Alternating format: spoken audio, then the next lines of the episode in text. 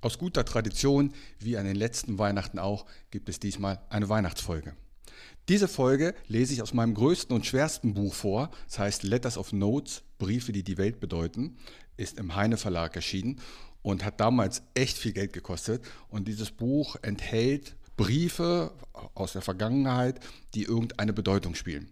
Das Schöne ist, dass ich diese Geschichte oder diesen Brief, den ich gleich vorlese, das kannte ich schon, bevor ich das Buch gekauft habe. Mittlerweile habe ich das Buch bestimmt 20, 25 Jahre. Und die Geschichte heißt, doch Virginia, den Weihnachtsmann gibt es.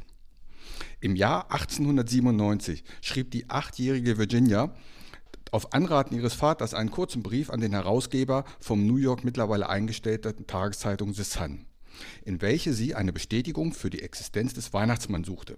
Der Herausgeber der Zeitung, Francis P. Church, antwortete ihr wenig später in Form eines Leitartikels mit dem Titel Gibt es den Weihnachtsmann? der sich schließlich bis zum heutigen Tag zu einem der häufigsten nachgedruckten englischsprachigen Leitartikel der Geschichte entwickelt hat und sehr viele Adaptionen äh, vorgebracht hat. Und hier der Brief der kleinen Virginia. Liebe Herausgeber, ich bin acht Jahre alt.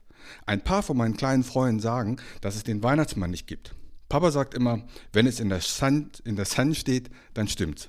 Bitte sagen Sie mir die Wahrheit. Gibt es den Weihnachtsmann? Virginia. Und hier die Antwort. Virginia, deine kleinen Freunde irren sich. Sie sind beeinflusst durch die Skepsis eines skeptischen Zeitalters. Sie glauben nur das, was sie sehen. Sie glauben an nichts, was ihr kleiner Verstand nicht begreifen kann. Jeder Verstand, Virginia, ob nun der eines Erwachsenen oder eines Kindes, ist klein. In unserem riesigen Universum ist der Mensch mit seinem Intellekt nichts als ein Insekt, eine Ameise, verglichen mit den unendlichen Welt um ihn herum und gemessen an jener Intelligenz, die imstande ist, alle Wahrheit und alles Wissen zu erfassen. Doch, Virginia, den Weihnachtsmann gibt es. Es gibt ihn genauso sicher, wie es Liebe gibt, Großmut und Hingabe. Und du weißt, all dieses ist im Überfluss vorhanden und gibt deinem Leben die größte Schönheit und Freude. Ach, wie trostlos wäre die Welt, wenn es den Weihnachtsmann nicht gäbe. Sie wäre genauso trostlos, wie wenn es keine Virginias gäbe dann gäbe es keinen kindlichen Glauben, keine Poesie, keine Romantik, die diese Existenz erträglich machen würde. Wir hätten keine Freude, außer an dem, was wir verstehen und was wir sehen. Das ewige Licht, mit dem die Kindheit die Welt erfüllt, würde erlöschen. Nicht an den Weihnachtsmann zu glauben, da könntest du ja genauso gut nicht an die Elfen glauben. Du könntest natürlich deinen Papa bitten, Leute damit zu beauftragen, an Heiligabend in den Kamin nachzusehen, ob sie den Weihnachtsmann entdecken. Aber selbst wenn keiner den Weihnachtsmann durch den Schornstein steigen sehe, was würde das beweisen? Niemand sieht den Weihnachtsmann. Aber das heißt nicht, dass es den Weihnachtsmann nicht gibt. Die wirklichsten Dinge der Welt sind jene, die weder Kinder noch Erwachsene sehen können. Hast du jemals Elfen auf einer Wiese tanzen sehen? Natürlich nicht. Aber das ist kein Beweis dafür, dass es sie nicht gibt.